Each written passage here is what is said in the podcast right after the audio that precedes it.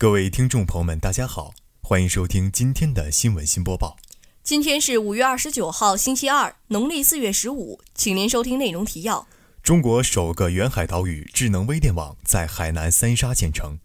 中国航天员圆满完成沙漠野外生存训练；首届中国医疗健康及养老产业发展论坛正式开幕。中国新闻网消息。中国首个远海岛屿智能微电网五月二十七号在海南省三沙市永兴岛正式投入使用，为其他南海岛礁的电网建设提供可复制模板。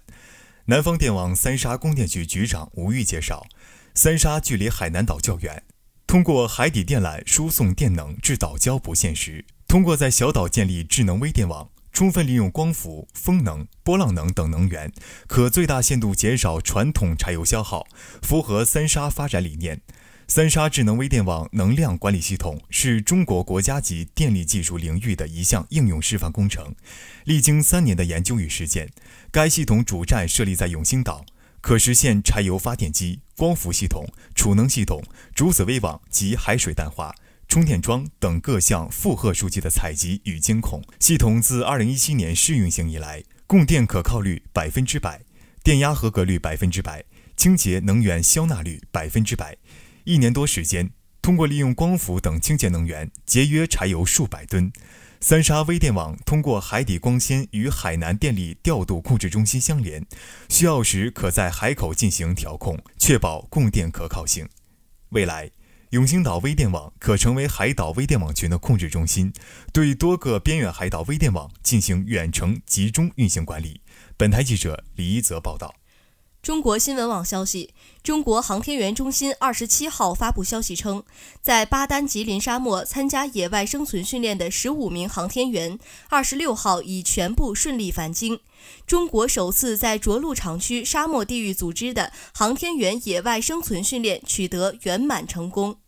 此次航天员沙漠野外生存训练为期十九天，由中国航天员中心组织，酒泉卫星发射中心提供训练保障。训练主要针对中国空间站载人航天飞行任务、飞船应急返回着陆沙漠地域特殊情况，旨在使航天员进一步掌握沙漠环境的生存能力、救生物品的使用方法，提高生存能力，锻炼意志品质，增强团队协作和凝聚力。据了解，航天员沙漠野外生存训练是中国航天员中心根据年度训练计划安排设置远距离求救联络及野外生存掩体搭建、野外生存及近距离求救联络、沙漠野外行进等科目。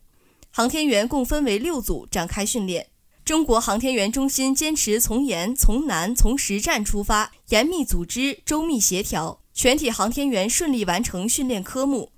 中国航天员中心副总设计师黄伟芬介绍说，此次野外生存训练中，航天员克服了大风扬沙、烈日高温、降雨降温等恶劣气象条件的考验，真实体验了沙漠的自然环境，也进一步验证了救生物品配置的合理性，为后续设计改进提供了依据。本次野外生存训练期间，中国航天员中心还组织全体航天员在酒泉卫星发射中心开展了发射场待发段紧急撤离训练。本台记者李怡泽。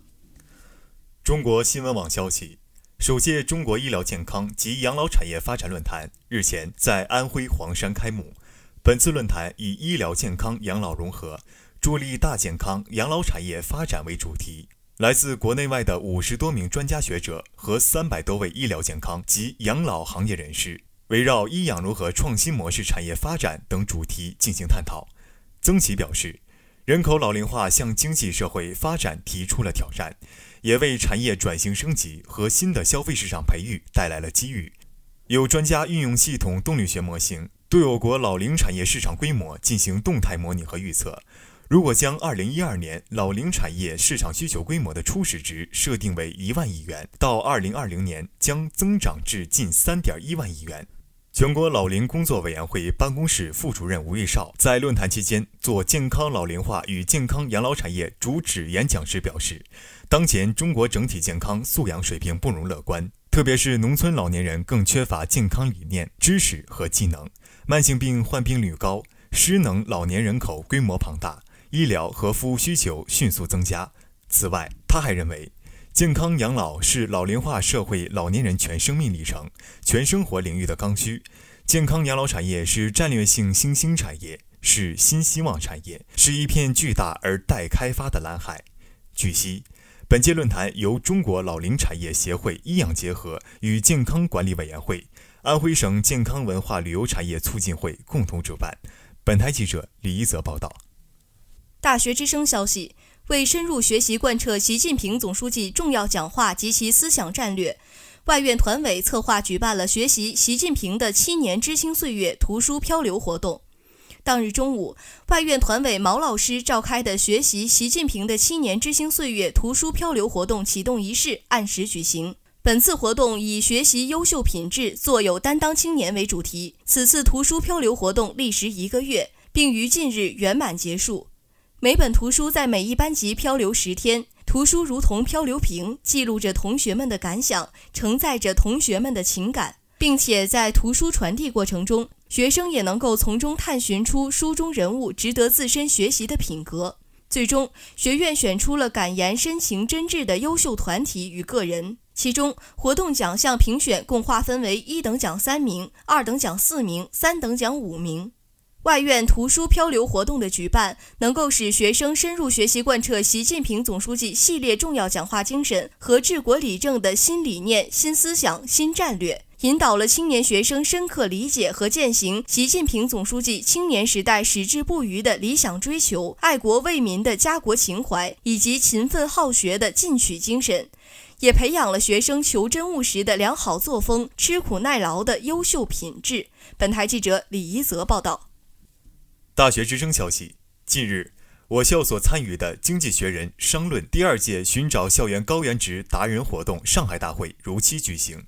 经过每组五分钟的展示与评委问答，包含我校在内的十支队伍围绕“给未来的无人驾驶开个小脑洞”和“学历和证书的保质期有多久”两个话题，展示了各自的调研成果，并回答评委问题。同学们用深入的研究与展示，演绎了本次比赛的主题。言与答，结合论文写作与现场展示。本次活动前三名收获了活动支持合作提供的暑期培训和实习机会。活动中，十支队伍对两个话题的解读各有亮点，幽默风趣的同时也不失严谨，定性与定量研究并重。同学们的想象力从选题中也可见一斑。各支队伍展示过后。评委老师从资深咨询顾问的角度，为即将步入职场的同学们提出了四点建议：